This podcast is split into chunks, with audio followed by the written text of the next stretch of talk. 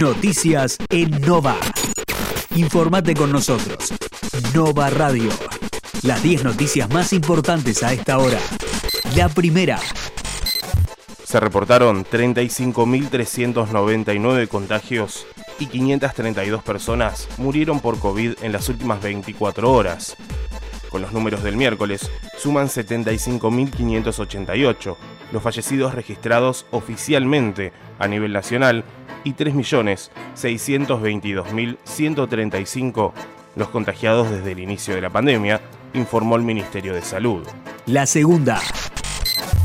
Merkel se comprometió con el presidente a seguir apoyando a la Argentina ante el Fondo Monetario Internacional. Junto a España, Portugal, Italia y Francia, vamos a seguir apoyando a la Argentina para que encuentre un acuerdo sustentable, sostuvo la canciller de Alemania tras la videoconferencia que mantuvo el miércoles con el presidente Alberto Fernández.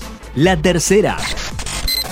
El gobierno acordó un aumento del 35% en seis tramos para los empleados estatales nacionales. La Secretaría de Gestión y Empleo Público de la Jefatura de Gabinete de Ministros acordó con ambos gremios, UPCN y ATE, un aumento del 35% en seis tramos para el periodo junio 2021-mayo 2022, de los cuales el 24% se dará dentro de este año, mientras que el restante se sumará en enero y febrero del año próximo. La cuarta.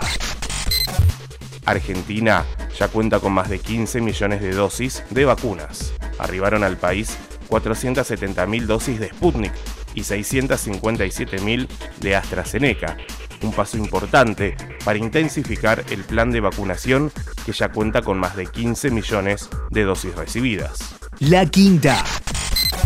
Acusan a Rodríguez Larreta de hacer oídos sordos ante la saturación de los hospitales.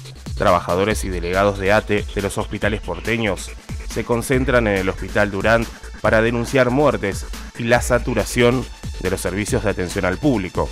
Reclaman además un aumento salarial. La sexta.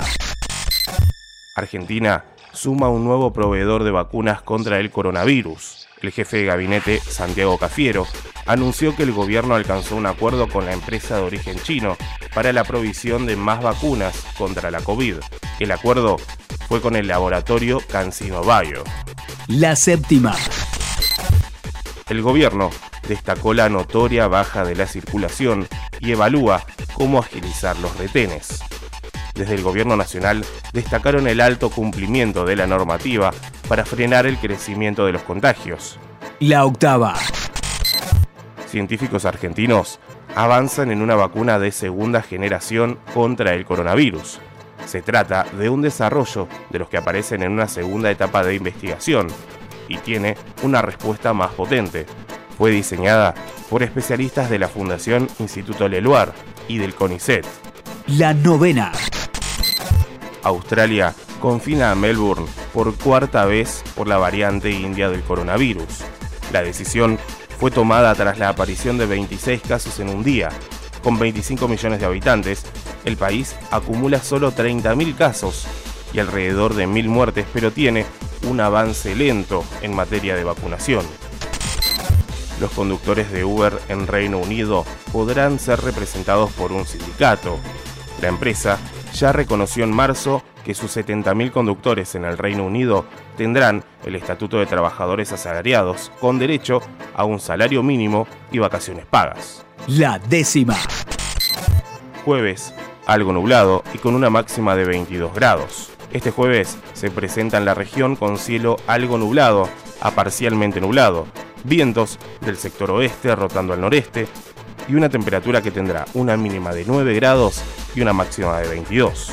Para mañana viernes, el Servicio Meteorológico Nacional prevé una jornada con cielo parcialmente nublado a mayormente nublado, vientos del sector noroeste rotando al sudoeste y una temperatura que se ubicará entre los 13 grados de mínima y los 21 de máxima.